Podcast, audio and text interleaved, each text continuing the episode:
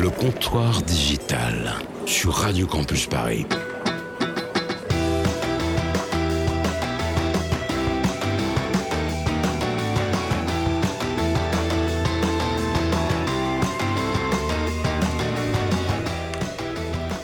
Bonsoir à toutes et à tous, il est 20h et vous écoutez le comptoir digital sur Radio Campus Paris. Nous sommes ensemble pour une heure de direct et ce soir, il sera question de format économique du Figaro et du Parisien, de Facebook qui va pouvoir être jugé en France, de l'Internet à deux vitesses, mais aussi de l'application API ou encore de la TVA sur les livres numériques. Pour m'accompagner, les chroniqueurs de ce soir, Mégane, Marie-Caroline Meyer, Grégory Nedelec et Stéphane Favreau. Allez, c'est parti pour une heure de direct avec le comptoir digital sur Radio Campus Paris. Le comptoir digital fait trinquer les cultures numériques. Bonsoir. Salut Antoine. Ben, je vous entends tous en tout cas. Je, Bonjour je- monsieur. je Nous vois, que aussi, fait, je vois que Stéphane me fait des grands signes. Non mais juste pour emmerder les gens, c'est qu'on n'a pas de retour dans les casques, hein, c'est tout. Ah, si, moi j'entends. Ah si, ah si, moi je m'entends. Si, Ouais. si. Non, c'est toi, juste- t'as un casque de c'est merde. juste- Stéphane. J'ai un casque qui est naze.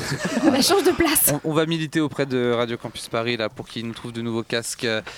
Bien, une belle semaine qui s'achève. Nous sommes vendredi, le week-end bientôt, mais ce soir c'est le comptoir digital et le comptoir digital qui va commencer ce soir, comme vous le savez, comme d'habitude, par le portrait de Stéphane. Stéphane, es-tu prêt? Oui. Très bien.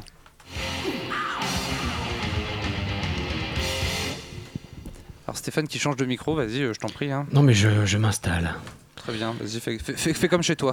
Bah ça tombe très bien. Enfin j'ai pas totalement mais un peu quand Alors, même ouais. ce soir, Stéphane, tu nous parles de quelqu'un. Je, je- je n'en dis pas plus ou tu veux que j'annonce? Non bah on va s'en occuper. Très bien, vas-y, je t'en prie. Car en effet, Antoine, pardon, je l'ai pris un peu fort. Car en effet, Antoine, comme chaque semaine, son lot d'intellectuels surgit. Après Gad Elmaleh et Pontifex, j'aurais pu faire le portrait de Mimi Mati. Mais dire qu'elle aurait mieux fait de s'écraser alors qu'elle est verticalement contrariée, euh, ce serait un peu facile. J'aurais pu faire le portrait de Nemtsov, mais j'ai pas envie d'être suicidé de 4 bastos dans le dos par Ouais, les non, sbires de fais Vlad. gaffe avec- euh, non, fais gaffe. Voilà, fais gaffe, ouais, c'est assez, assez touchy. Puis bon, euh, vu l'ambiance, on va éviter.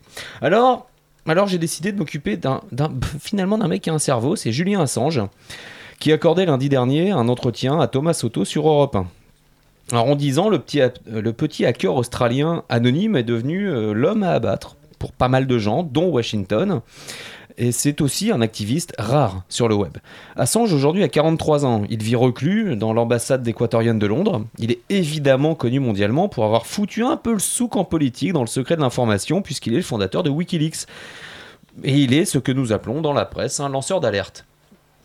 En 2006, Wikileaks commence à balbutier un peu, Assange le fond, puisqu'il croit à la, transparence totale. On en reparlera juste après. Cette transparence lui permet de créer cette plateforme qui, dé- qui dénonce les abus de l'État et il dédie son site à tous les citoyens victimes ou témoins de ces abus. En 2008, en 2008 Julien, Julian Assange devient célèbre. C'est la consécration, c'est aussi par contre le début de la merde pour lui.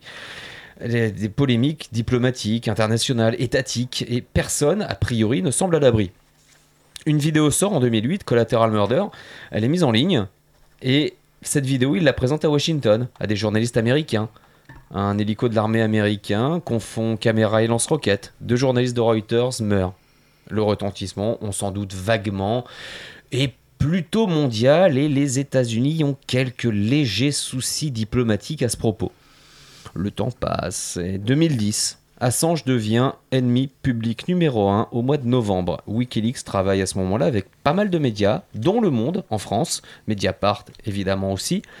Et ce petit monde, Wikileaks, donne à ses journaux des infos inédites, évidemment pompées dans les communications diplomatiques, elles-mêmes évidemment secrètes. Bradley, devenu euh, Chelsea Meanings, entre dans la danse. C'était une des sources principales révélées de Wikileaks. Bradley Manning, Chelsea, travaillait en Irak. On s'en souvient un peu. Cette affaire s'appelle le Cablegate. Rapport évidemment lointain au Watergate. On connaît la suite de l'histoire pour Bradley Manning 35 ans de tôle. Au-delà de ça, Julien Assange devient une bête noire pour tous les gouvernements mondiaux. Preuve en est, sa consécration se termine, enfin se termine, non, mais continue. En novembre 2010, Interpol lui colle un mandat d'arrêt international au cul et en plus, il est accusé de viol. En 2012, Assange refuse son extradition vers la Suède, Craignant d'être extradé vers les USA où il aurait eu quelques légers soucis de santé, il se réfugie donc dans les locaux de l'ambassade équatorienne de Londres, l'Équateur lui ayant évidemment accordé l'asile. Les Comme menaces. Ouais, bah, c'est bien Ça serait pas la France lui. qui ferait ça quand même. La quoi? Ah oui, la France. Oui, non. Bah, enfin, non. Enfin, avec la LPM20, de toute façon, on pourrait pas. Donc, les menaces, évidemment, planent toujours sur, euh, sur Assange. Évidemment, sur sa famille, ses enfants, sa femme. Et Julien Assange vit, selon lui, dans un monde orwellien, a-t-il déclaré au micro de, Thomas Soto sur Europe 1 lundi dernier. Il poursuit Assange en disant Si je devais effectivement finir aux États-Unis, je me battrais très certainement et il en coûterait au pouvoir américain de me faire tomber. À mon humble avis, c'est une affaire à suivre. Merci Stéphane. Euh, donc euh, Julien Assange, euh, autour de la table, est-ce que, euh, est-ce que vous avez envie de réagir peut-être Grégory? Oui, enfin, encore une fois, Julien Assange euh, n'est que la phase émergée de l'iceberg et je pense que ça va mettre énormément de temps avant de connaître les tenants et les aboutissants de l'affaire. Très bien, bah merci, merci Grégory. Euh, merci Stéphane pour ce portrait. On Bah, enchaîne. Si je peux ajouter un petit oui, détail. vas-y, oui, dis-moi. C'est aussi un- une, petite, euh, une petite chose qui est passée il y a quelques 48 heures, un peu moins de 48 heures dans l'actu, qui est la protection des lanceurs d'alerte. Euh, Il n'y a pas que Julien Assange en lanceur d'alerte, il n'y a pas que Bradley Billings, il y en a d'autres. Edward Snowden en fait partie. L'Europe est en train de réfléchir à l'hypothèse potentielle et néanmoins hypothétique de protéger les lanceurs d'alerte par des statuts. Très bien. Je Ah, rappelle, un statut, pardon. je rappelle également à nos auditeurs qu'ils peuvent interagir avec nous sur Twitter au hashtag C'est Digital, parler de Julien, euh, Julien d'Assange. c'est Julien Assange. Assange. Oui, mais moi je lui donne un côté euh, Ah, hein. vois. Ouais. Parce que comme ça, c'est pas beau gosse. Assange là, on dirait que c'est un C'est mec. trop d'une- sec. C'est trop sec. Merci Marie-Caroline. L'aristocratie au 18e a morflé en France. euh, Eh bien Marie-Caroline, tu fais bien de prendre la parole car c'est à toi tout de suite. Le flash info du web. Premier flash info de ce soir, Marie-Caroline. J'en profite euh, parce que voilà, euh, une demoiselle dans l'équipe, là, euh, totale parité euh, dans l'équipe. Il y a également le retour de Mégane. Eh oui, coucou Oui, tu nous as même pas dit bonjour. Comment ça Non, Mégane n'a pas de 4 ans, hein, sachez, euh, chers auditeurs. Elle a 6 ans et demi. En fait. C'est ça également, voilà. Bien, euh, Marie-Caroline, ton premier flash info ce soir, tu nous parles de quoi? Alors, je vais vous parler d'un buzz qui commence à dater dans l'univers de la toile. La toile. Oui, j'aime bien ce mot de vieux. On- Non, on mais j'aime bien, je suis un peu Alors moi j'ai petit moi, peu j'ai rétro. 4 ans, mais par contre MC en a 57, C'est ça, je suis retraitée. Je me sens moins vieux. tu vois. Elle a encore le Minitel chez elle, oui. Comment t'as deviné Alors, oui, tu nous parles de quoi Vous vous souvenez de Jérémy Mix Non. Non Non. Ok. Bah comme quoi ça commence à dater. bah vous vous rappelez pas de ce beau métis qui avait des traits parfaits, avec des beaux yeux bleus, et il y avait son mugshot qui avait fait le tour du monde en juillet dernier Euh, pas. Si, putain mais si Marie-Caroline, tu regardes des choses bizarres sur Non, non, non, non, non C'était un, mec qui était, c'était un mec qui était en prison Ah, D'accord. et qui ressemblait plus à un mannequin qu'à un lascar. Ah, ça, c'est- c'est c'est Prison Ouais. Break Non, c'était Non, pas Prison Break. Presque Merci Mégane. C'est rien. Bref, sa photo avait été likée et partagée des milliers de fois en quelques jours, avec en prime des commentaires de filles hystériques et totalement sous le charme. Et le cliché était devenu peu à peu viral. Et donc, Jérémy Mix a été pris sous l'aile de Gina Rodriguez, une ancienne actrice porno devenue agent, qu'il a présenté à plusieurs... À plusieurs agences de mannequins. Sauf que pendant tout ce temps, les promesses de signature de contrat n'étaient que des rumeurs. Mais ça y est, enfin Il a officiellement signé avec l'agence White Cross Management. Bon, il faudra quand même attendre qu'il sorte du trou. Ça va être dans un an. Ah. J'ai hâte. Jérémy, sors de ta cage. Alors, ce Oh là là là là. Je suis déchaînée. Heureusement qu'il n'y a que 18 personnes qui nous écoutent. Euh. L'effet de la parité. Et attention, un dimanche c'est la journée de la femme, va falloir retenir à Caro là. Je ne sais que dire euh, après ce flash, euh, Marie-Caroline. En tout cas, merci. euh. On a Rémi Templeur qui est déjà chaud ce soir, grave. qui dit sur, sur Twitter l'Europe, c'est pas ceux qui font, qui ont, liquidité, qui ont liquidé le lanceur d'alerte du LuxLeaks en lui foutant du blanchiment aux fesses. Euh, toujours, euh, toujours sa plume euh, qui lui est propre. C'est euh, un Rémi. grand délicat, ce Rémi. Salut mon cher. Très bien, oui, justement, c'est le moment de notre débat. Ce que je peux vous dire, c'est que le désespoir est mobilisateur et que lorsqu'il devient mobilisateur, il est dangereux. Nous commençons cette première partie de débat avec euh, Le Figaro et le Parisien ainsi que Facebook qui va être jugé en France. Sachez que en deuxième partie d'émission, on parlera de l'internet à deux vitesses en Europe ainsi que l'application API. Alors on commence ce, donc ce débat avec Figaro et le Parisien, le Figaro et le Parisien qui change euh, petit à petit de modèle économique ou plutôt qui s'adapte, je ne sais pas comment on peut l'employer, en euh, mettant en place du coup une application mobile maintenant au format payant. Grégory, je te laisse la parole. Euh, ouais, alors je vais prendre le- l'exemple du Parisien parce qu'il est, il est assez euh, percutant. Euh, de le toute façon, Par- les deux sont à peu près similaires, mais oui, oui, oui, bien sûr. Donc le, le Parisien aujourd'hui, c'est 6000 abonnés. La presse papier est en perte de vitesse et vous savez que on valorise le prix d'un achat d'espace publicitaire par sa diffusion. Et aujourd'hui, donc, les papiers ont du mal à vendre. Et donc, le Parisien a sorti cette application qui s'appelle Le Parisien Ma Ville, euh, qui a un objectif avoué de 20 000 nouveaux abonnés à l'horizon euh, fin 2015. L'application sera disponible pour 2,99€ par mois. Et euh, ils veulent en faire, en fait, une plateforme qui permet d'avoir tous les articles du Parisien en avance du journal papier. Cette logique, elle est... Elle C'est est vendeur Oui, ou pas mais Oui. au- au-delà de cette information, ça pose des questions par rapport au modèle économique de la presse, etc. Et euh, le Parisien est, pro- enfin, est Quel est propriété... le modèle actuel, euh, Grégory Alors, Vas-y. Alors déjà, le Ou Pari- peut-être euh, d'il y a 10 ans, je sais pas. Oui, alors le, le Parisien, c'est propriété d'Amaury. Et Amaury, c'est l'équipe. L'équipe a réussi ce virage numérique. Aujourd'hui, il y a 20 000 inscrits sur la plateforme numérique. D'accord. Et ils essayent de faire exactement la même chose avec le Parisien. Sauf que l'équipe est beaucoup plus vendeur que le Parisien en tant que tel. Ça, c'est sûr. Euh, Aujourd'hui, ils ont embauché des nouvelles personnes justement pour digitaliser le support et euh, ils vont s'attaquer à des nouveaux registres. Alors ça, c'est la première phase de- du Parisien, le Parisien Ma Ville. Ils vont créer une plateforme qui va s'attaquer donc au data journalisme, euh, aux jeux vidéo, Ouais. aux jeux. Et derrière, il y a une- un nouveau projet d'ampleur qui va concerner le Parisien TV. Ils vont lancer une chaîne télé thématique, payante, qui va leur permettre Ils ont commencé un petit peu à s'y mettre avec le format web, il me semble, Oui. avec des vidéos euh, sur le web. euh, c'est ça, oui. Mhm. C'est ça. En tout cas, ils se cherchent encore un modèle. Alors, si, si- si je peux me permettre, Grégory, on est d'accord que actuel, enfin, jusqu'à maintenant, en fait, les, les sites d'information, on, doit bien faire le distinguo entre cette génération euh, de, on va dire d'après 2000, euh, qui finalement a été habituée à une information gratuite, qui d'un seul coup est en train de voir l'émergence de cette information payante, et que jusqu'à maintenant, c'était les publicités sur Internet qui finançaient finalement le produit gratuit qu'on nous, livrait. Oui, mais euh, je pense aussi que les, journal... enfin. Les journaux Mhm. aujourd'hui euh, veulent se distinguer par rapport au blog, parce qu'encore une fois, pour le grand public, blog et journaux, il n'y a plus grande, euh, grande différence en termes de fonds d'information et en termes de là où on va chercher les infos. Le fait de faire des formats payants permet de légitimer une ligne éditoriale et donc peut-être de redorer le, bla- le- le blason finalement de, du journal en tant que tel. D'accord. Mhm. Alors, euh, pour l'exemple aussi du Figaro, il faut savoir que le Figaro est en en concurrence avec d'autres d'autres journaux du même style. Et, euh, et qu'aujourd'hui le Figaro euh, s'il renouvelle euh, à la fois euh, bah, leur version mobile mais aussi leur version numérique c'est parce que en termes d'abonnés ils sont même en dessous des échos. Les échos qu'on rappelle est un, journal spécialisé économie alors que le Figaro est beaucoup plus généralisé. Donc le Figaro a vraiment encore du boulot à, faire euh, euh, comme le Parisien. Ouais, oh, mais, mais ça souligne aussi une chose, c'est qu'aujourd'hui, euh, l'information ne va pas être cherchée dans les journaux. Euh, quand on voit la- leur prévision de 20 000 euh, abonnés, c'est rien par rapport à l'échelle. euh, Ouais, 21 000 ouais c'est ça ouais. Enfin, c- c'est rien par rapport à, à, à l'échelle de la France, etc. Mais voilà, c'est. Ça se développe au fur et à mesure et, et ça leur rapporte. euh, Alors par contre, ils, ils- ils gagnent rien. hein. C'est là ils sont euh, dans, dans leur prix, mais euh, pour le moment il n'y a pas de plus-value quoi. N- Non, non, absolument pas. Après, ils ont le mérite d'essayer. Oui, c'est important. Alors aussi autre précision, c'est sur les longs formats.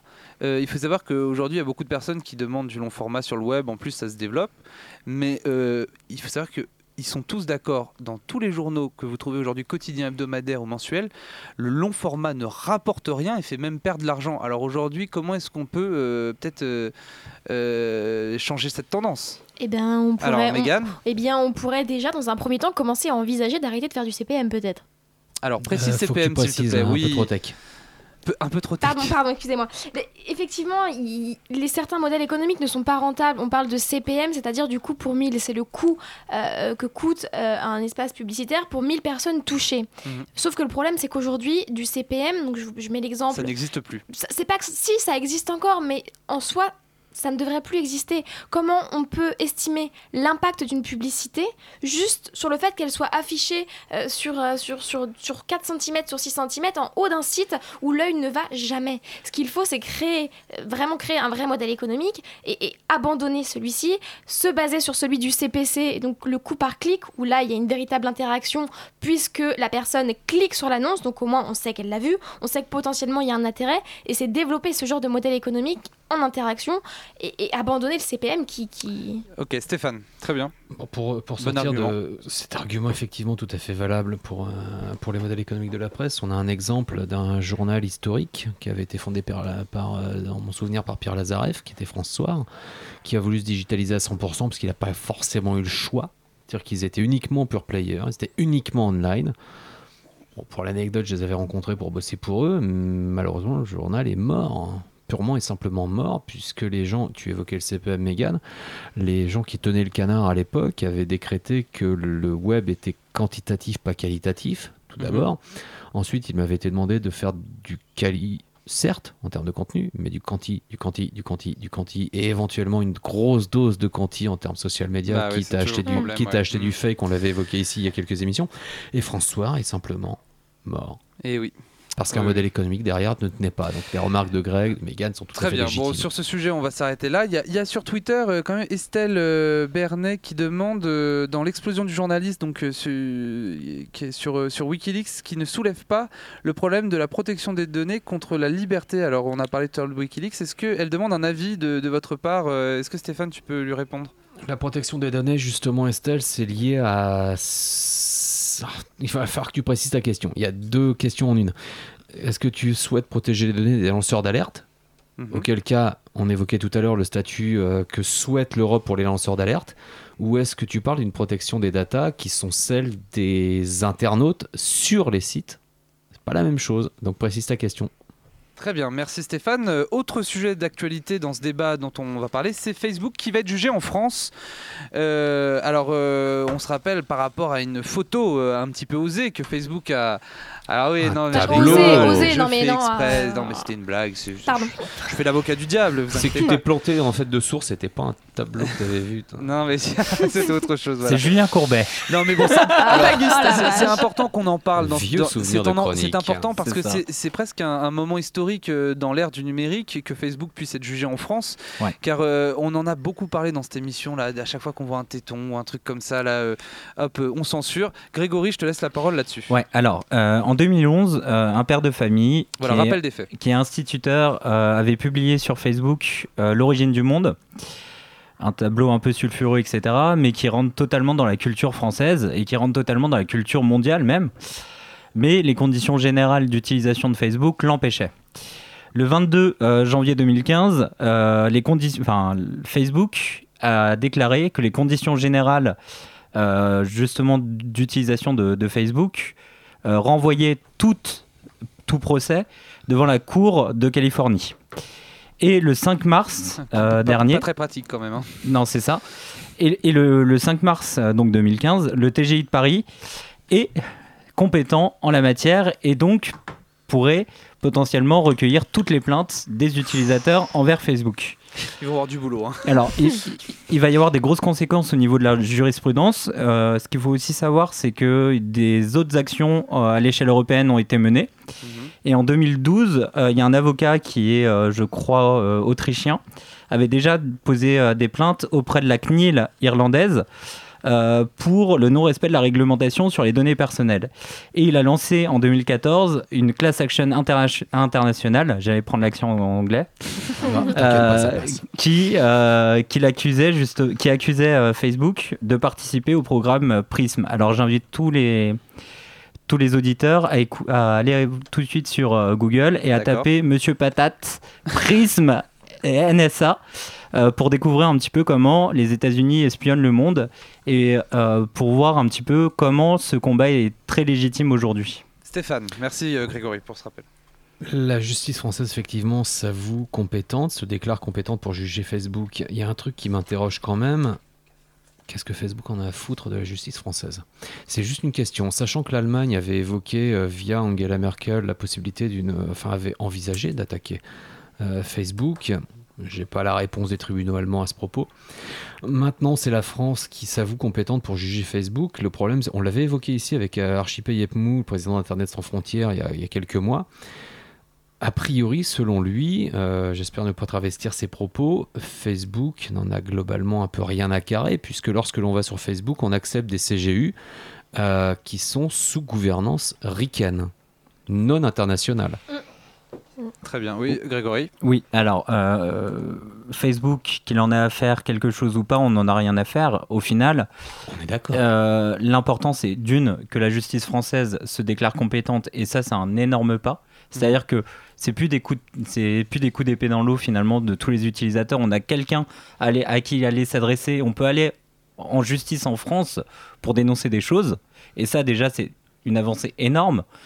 Encore une fois, il faut vraiment une prise de conscience internationale par rapport au monopole qu'ont ces géants du web. Ouais, les GAFA, ouais. Euh, Exactement, comme euh, Dominique Volton euh, le- l'expliquait la dernière fois qu'on l'avait invité. Mais voilà, ce qui est important, c'est ce symbole et euh, cette oui, c'est symbolique et c'est- une avancée, c'est important de, de- de le dire. Et euh, j'espère quand même que Facebook euh, quand même pourra répondre de, de ses crimes. c'est un gars qui, Et puis- qui va trop loin. Et, et- et juste à On l'échelle. termine avec ça, Grégory. Ouais, et juste à l'échelle individuelle, le petit euh, père de famille qui, a, qui s'est fait censurer son, son Oui. tableau Merci. au- pourra au moins euh, avoir un retentissement et avoir un acquiescement global d'une d'une population dans le monde qui reconnaît en vrai la vraie culture et pas la culture américaine. En espérant Voilà. qu'il y ait jurisprudence. Très bien, merci, merci à tous pour ce débat. En flash euh, info également ce soir, euh, les drones. Oui, oui, oui. Actuellement, ils sont dispensés d'immatriculation et les drones civils, maintenant vendus dans le commerce, pourraient bientôt être équipés d'une puce qui signalerait à distance aux autorités le nom de leur propriétaire. Quand même, c'est très important parce que c'est vraiment un sujet d'actualité, les drones euh, en ce moment.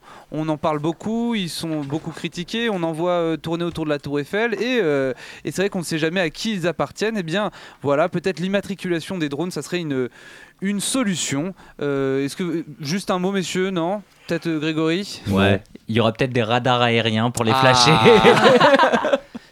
Ah, des radars aériens pour drones. Alors, à peine on a une, une- une- une innovation pardon, que, que tu en proposes une autre.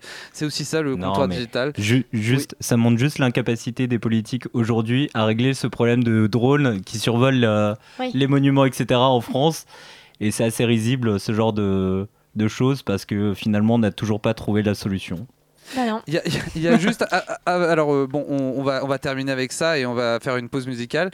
Euh, juste pour information, il y a Rémi Templeur qui, qui dit sur, euh, sur Twitter on pourra enfin avoir le calendrier tout nu des chroniqueuses de C Digital sur, euh, du, du comptoir digital sur Facebook, du coup. Oula Rémi, on va se détendre. Hein Et puis je te, je te redirige vers une de mes euh, collègues plutôt dans la télé qui s'appelle Clara Morgan. Très bien. On fait une pause musicale avec Dusty Off de The Doe et on se retrouve dans quelques instants. A tout de suite sur le comptoir digital sur Radio Campus Paris.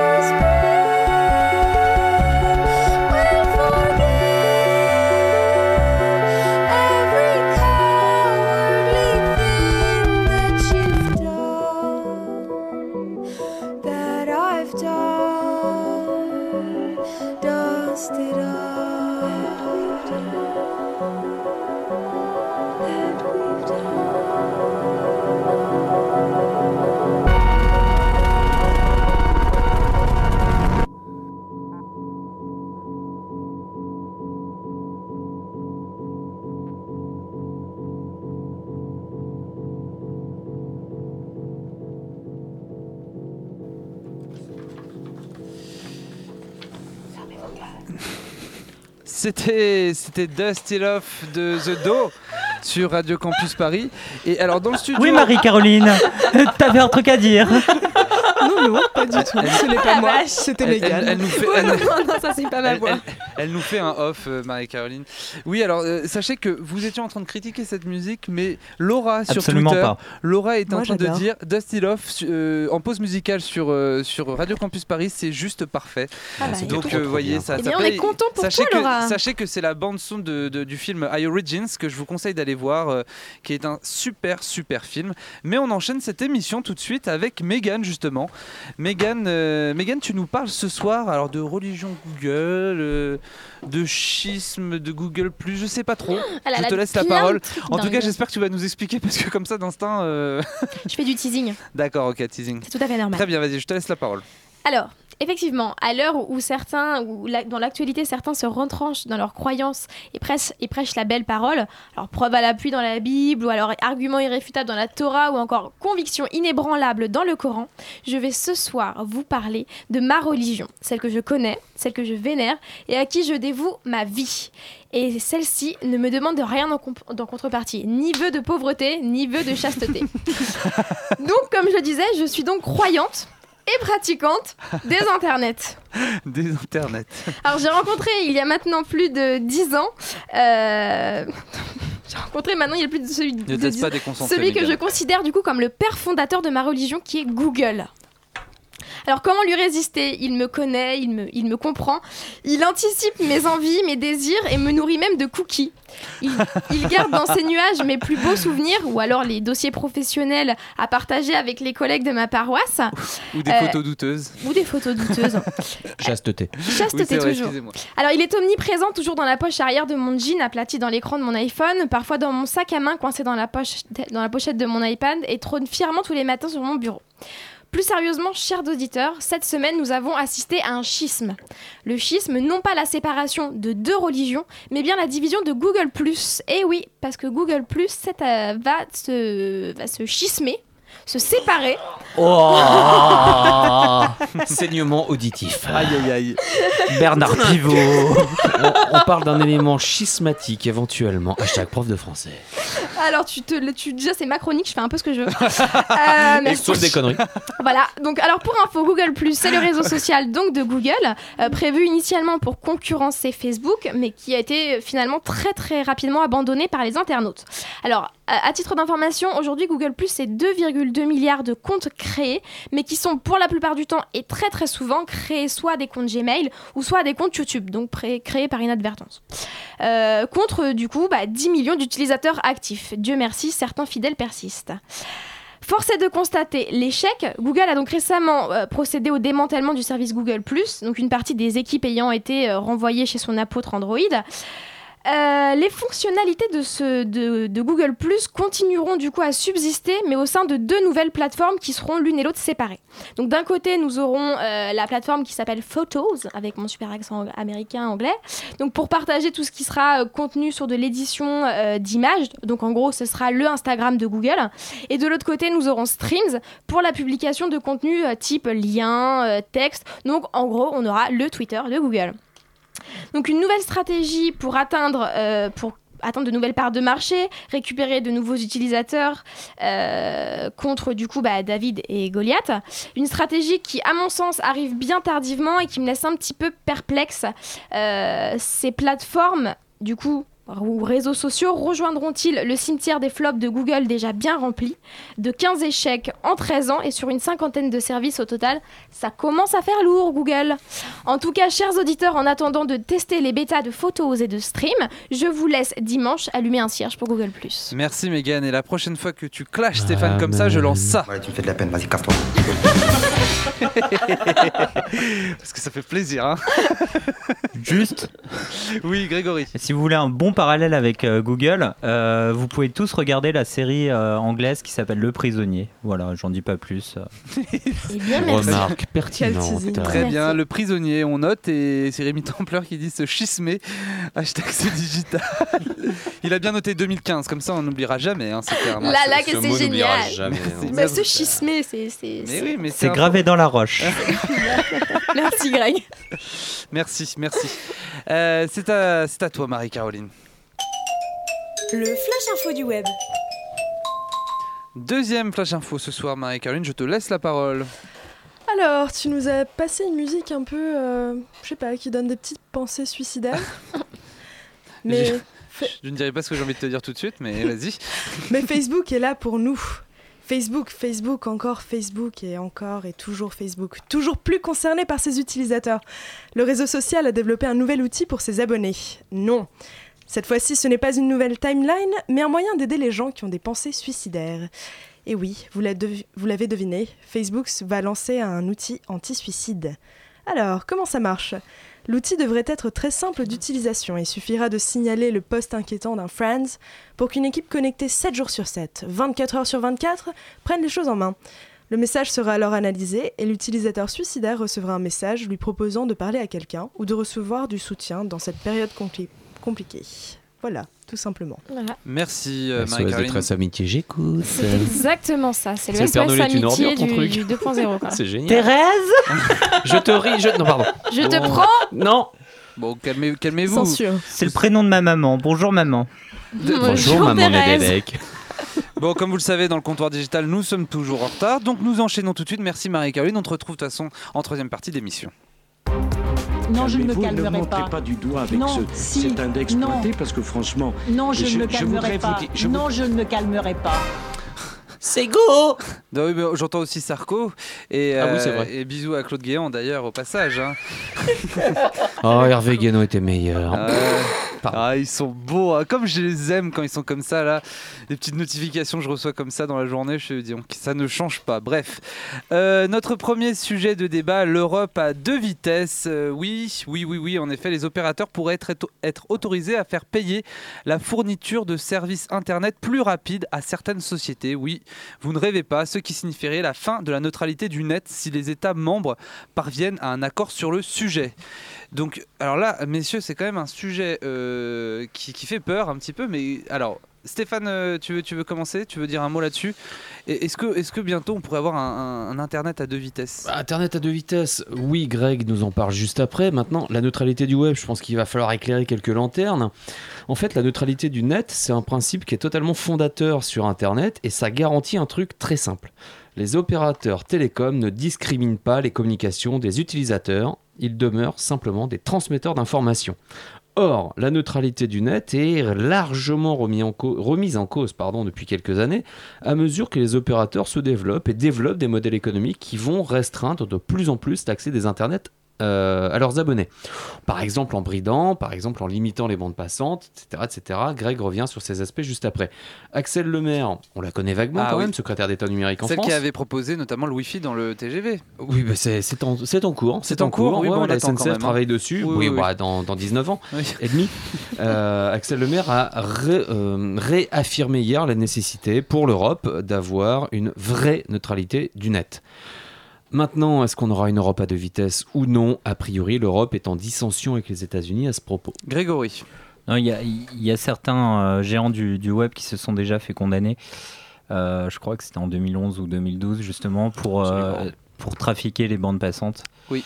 Euh, C'est-à-dire que euh, par leur puissance, etc., ils peuvent choisir un peu les utilisateurs qui auront la meilleure bande passante et, et voilà, c'est-à-dire qu'il y aura l'internet des riches et surtout l'internet des pauvres. Surtout. Et euh, ça a posé des grosses, grosses questions de fond. C'est-à-dire qu'on nous bassine avec euh, la fibre, on nous bassine avec les nouveaux. Enfin, l'amélioration technologique des tuyaux, mais euh, dans le fond, si on arrive aujourd'hui par des technologies à couper les tuyaux, j'ai juste envie de dire, il faut vraiment légiférer par rapport à ça. quoi. La question est démocratique Oui, au-delà de ça. Ouais. Non, je disais, la question est absolument démocratique. C'est-à-dire, plus on va restreindre l'accès à, ceux qui n'ont pas de pognon, parce que plus tu as de pognon, plus tu peux avoir une bande passante. Bah, C'est-à-dire, en gros, plus le tuyau peut être gros, plus tu peux avoir accès à énormément d'informations, que ce soit des vidéos Donc, ou des contenus enrichis, comme tu l'évoquais tout à l'heure, sur des formats longs, par exemple, vidéo notamment. Mhm.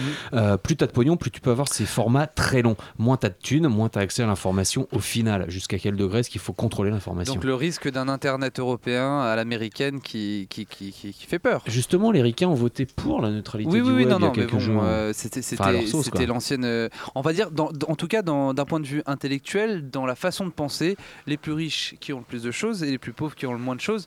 En Europe, on, on- on espère que ça n'arrivera jamais une chose pareille. Liberté, égalité, fraternité. Non, mais Oui, tu- non, mais tout- tout simplement. Antoine, juste, enfin, Vas-y. j'ai, enfin, ta question est mal posée, c'est-à-dire que c'est pas une question d'Europe. Ah bon Ouais, tu me fais de la peine, vas-y, casse-toi. Ouais, c'est ça, c'est ça. Non, Vas-y, vas-y. non, parce que de, de- de- de la façon dont tu l'as dit, c'est nous les Européens et euh, le reste du monde. euh, Non, non, non, j'ai parlé des mais- Américains, pas le reste du monde, attention. Mais je, je sais bien et, Hmm. je te, et je te taquine là-dessus. C'est juste pour, euh, pour, pour marquer un, un- un coup, c'est-à-dire que la neutralité du web, elle doit se faire à l'échelle mondiale et pas seulement Europe, États-Unis. Tout à fait. Bien, autre sujet d'actualité, cette application Happy, c'est un peu notre coup de cœur, mais attention, on peut aussi le critiquer si vous avez envie de le critiquer. Happy, c'est une application lancée par la SNCF qui tout simplement vous propose euh, de vous localiser à un endroit et, euh, en fait de vous dire toutes les toutes les, les- les- les visites que vous pouvez faire culturelles autour de cet endroit et ça vous fait un petit texte euh, sur, euh, sur un speech euh, sur l'histoire de cet endroit. Là, par exemple, ici, on est à Bastille, on n'est pas très loin de la place des Vosges, on, on se localise avec la- l'application Happy et la SNCF nous propose un petit texte nous expliquant l'histoire de la Alors. place des Vosges, etc. Donc c'est très intéressant, c'est plutôt pas mal. En plus, on, on vous explique comment y aller, quelle ligne prendre. Grégory, Euh, oui, enfin, c'est les usagers en fait qui postent ces textes-là d'accord et qui rend la- la- l'appli communautaire. Ce qu'il faut juste savoir, c'est qu'on tape tout le temps sur la SNCF, mais la SNCF fait quand même des choses euh, bien. hein. Il faut, faut le signaler. Euh, ils, ils ont créé une, ils ont créé euh, filiale qui s'appelle Gare et Connexion, euh, qui veut euh, amener notamment euh, l'art contemporain, etc. dans les gares. Ils ont des programmes justement où ils, ils ont une fondation où ils font énormément euh, pour l'art en règle générale et pour euh, d'autres missions. Je vous invite à aller voir le site de la fondation SNCF. Euh, mais toujours est-il que le problème de fond de la SNCF, c'est effectivement comment ne pas se poser ces questions-là et surtout comment est-ce que la SNCF pourrait mieux communiquer par rapport à tous ces services qui sont géniaux pour le coup Ouais. et qui apportent un vrai plus pour, pour nous tous. Et voilà, on a quand même une SNCF qui marche plutôt pas mal et euh, arrêtons de taper systématiquement sur euh, chaque initiative de, de cette entreprise. Très bien, l'application Happy H-A-P-I, hein, téléchargez-la, c'est c'est- c'est une super appli. Megan, que est-ce que tu l'as téléchargée toi? Non, pas du tout. C'est bien, tu, dit- bo- tu bosses les émissions. J'ai pas du tout. Non, je suis désolée. Là, j'avoue que j'ai fait la mauvaise élève pour le coup. Mais moi, ce qui me fait juste plus peur, c'est que le fait que ce soit des internautes qui potentiellement ou Oui, n'importe enfin, qui. c'est de la page wiki, hein. c'est c'est Ouais, pas eux qui voilà, écrivent le vois, truc, donc du coup, euh, bon, genre ils prennent pas leur plume. euh, Voilà. jusqu'à maintenant, tous les textes que j'ai vus sur l'application, c'est des choses très bien écrites, mais aussi très conventionnelles qu'on peut aussi retrouver sur. Internet.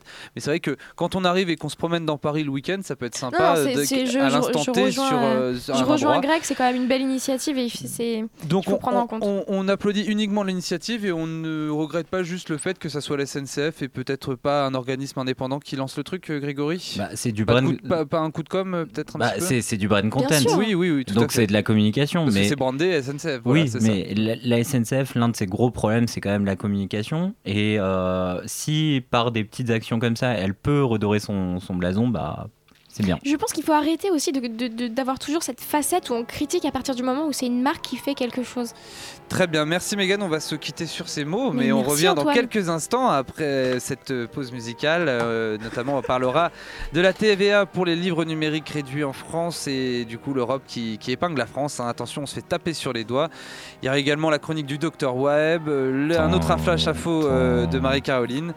Et euh, C'est radio suicide. Lance la zik. C'est terrible. là. très bien, à tout de suite. J'espère que Facebook fonctionne déjà.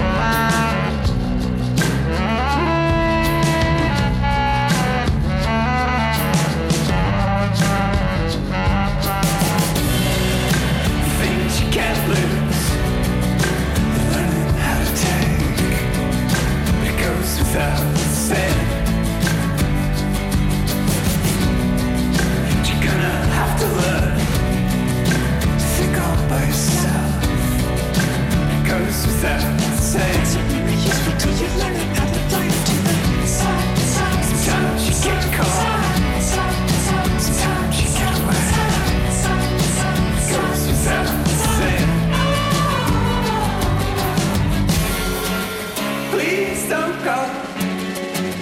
Please don't go. Why do you float away? Why do you float away? Why do you float away?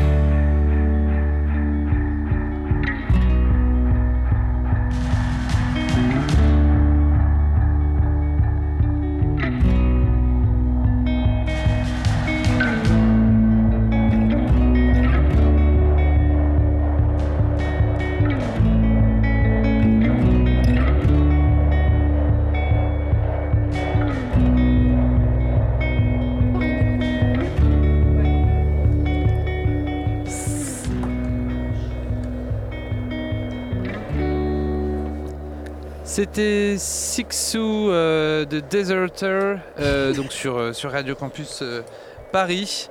Nous sommes toujours ensemble dans, dans le studio avec toute l'équipe. Mais c'est tout de suite, du coup, la chronique du Dr Web. Et du coup, ça va être le, bon moment de te lancer, Stéphane.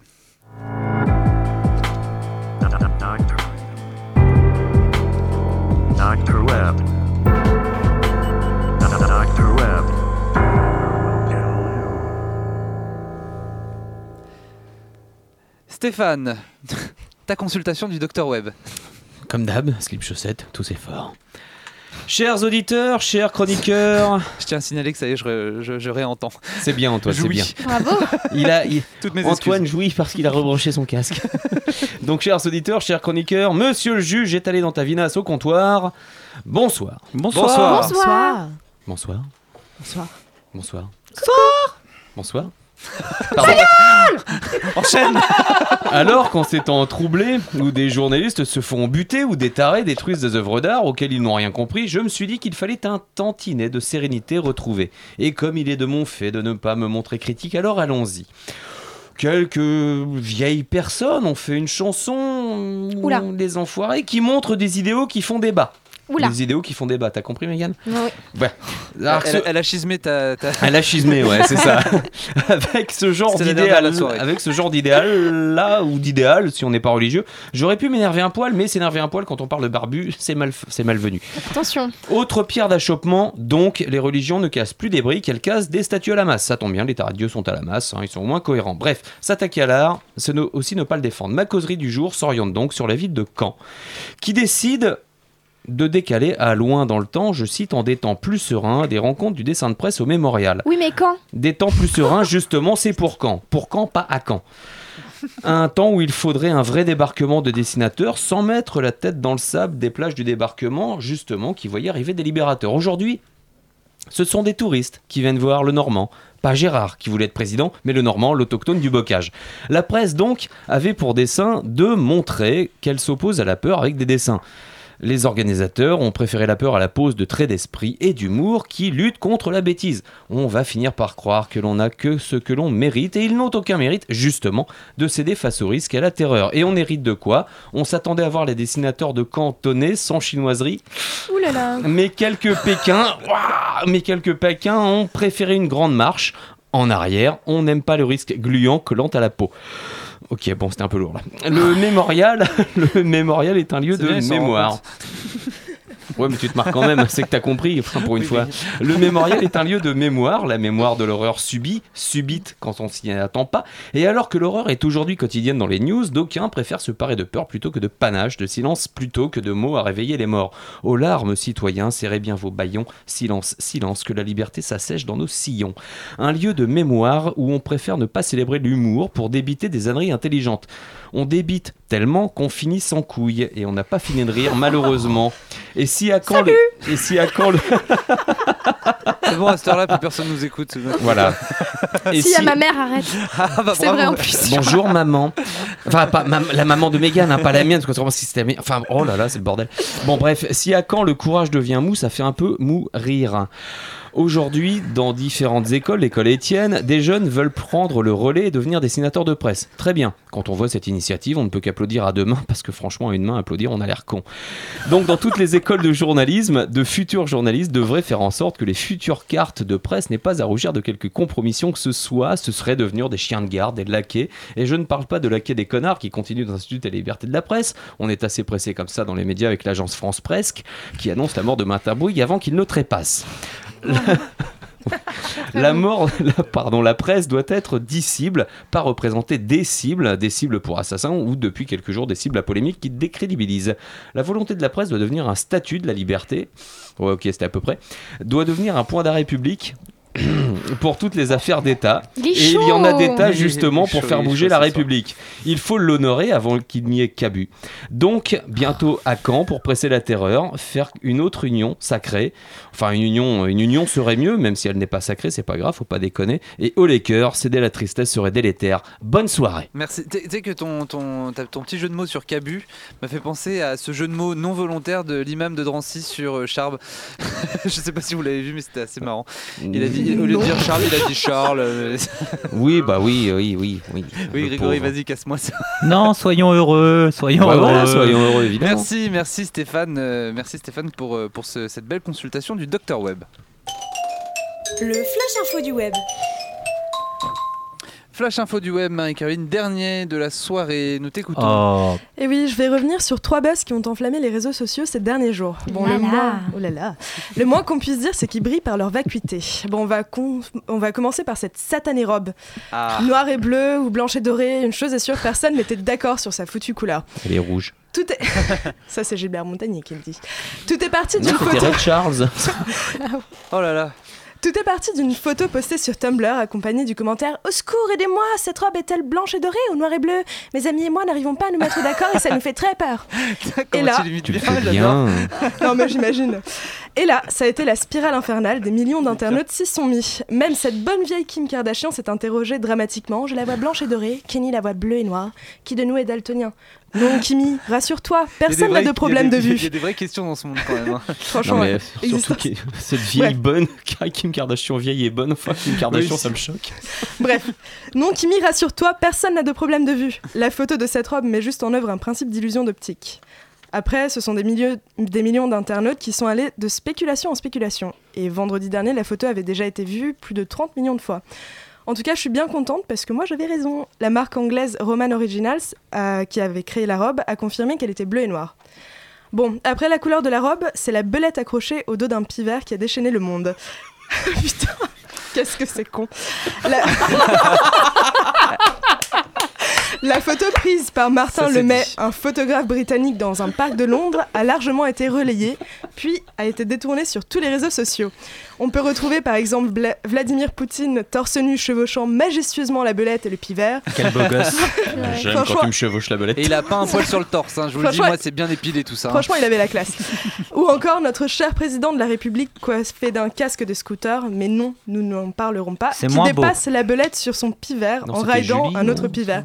Non, non, non, c'était un pivert.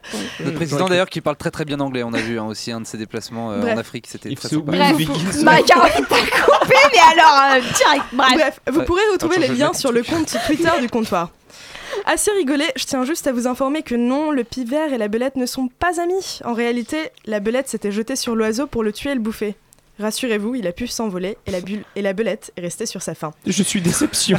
J'entends le loup, le renard et la belette. J'entends le loup et le renard Merci. J'ai pas chanté que ça. Non, non, j'en ai un Ah, dernier. ah, un Euh, dernier. attends, J'étais j'étais au bout du rouleau, mais vas-y, vas-y, enchaîne. Enfin bref, passons au dernier buzz con de cette semaine. J'imagine que vous avez dû voir cette photo de Cindy Crawford où elle est censée n'avoir subi Ah aucune retouche. Oui. On y voit l'ancien mannequin, belle malgré ses rides et une peau un peu flétrie. Mais en vrai, C'est méchant. Mais en fait, cette photo prétendument non retouchée était en réalité retouchée. John Russo, l'auteur de la photo, s'est exprimé lundi sur la chaîne ABC en disant Attention, suspense, suspense. En disant Il a été dit que cette photo représentait Cindy Crawford non retouchée. C'est absolument faux. C'est une version altérée et faussée de ma Ça photo. dénonce grave. Et je suis soulagée, Ouais, et je suis soulagée que la vérité Ouais. circule aujourd'hui dans les médias. Ouf, l'honneur est sauf, Cindy est toujours bonne. Merci. MC, merci. Bon. Merci beaucoup. Alors, vas-y, Grégory. Non, on va juste créer un site qui va s'appeler le comptoir du buzz. C'est nouveau. Le comptoir de la minute du buzz. Oui, c'est ça. Feed. Ou de Oh la là là, démotivation. ouais. Et avec de la moustache. Et des, et des démotivateurs dedans qui font des plagiats avec des trucs dedans qui plagient tout ça. Euh, je vous conseille de lire un article sur Twog sur des motivateurs au demeurant. Très bien, le comptoir digital, c'est bientôt terminé, mais pas encore. Ah non, Oh. Oui, ce n'est pas terminé le comptoir digital. N'oubliez pas que vous Faut pouvez. Un petit peu de tenue. N'oubliez pas que vous pouvez interagir toujours avec nous. Hashtag c'est digital sur Twitter. Et la dernière info de ce soir, un peu de sérieux autour euh, du comptoir. La dernière info de On ce soir, c'est la France qui ne pourra pas continuer d'appliquer un taux de TVA réduit sur les livres numériques et qui devra appliquer le taux de TVA normal qui est de 20%. C'est ce que ce, qui a tranché, voilà, euh, la, la- ou ça veut rien dire, mais voilà, c'est la Tu t'es fait schismer dans ta phrase. oui, mais ça veut rien dire. Je, ne sais pas pourquoi je continue d'écrire.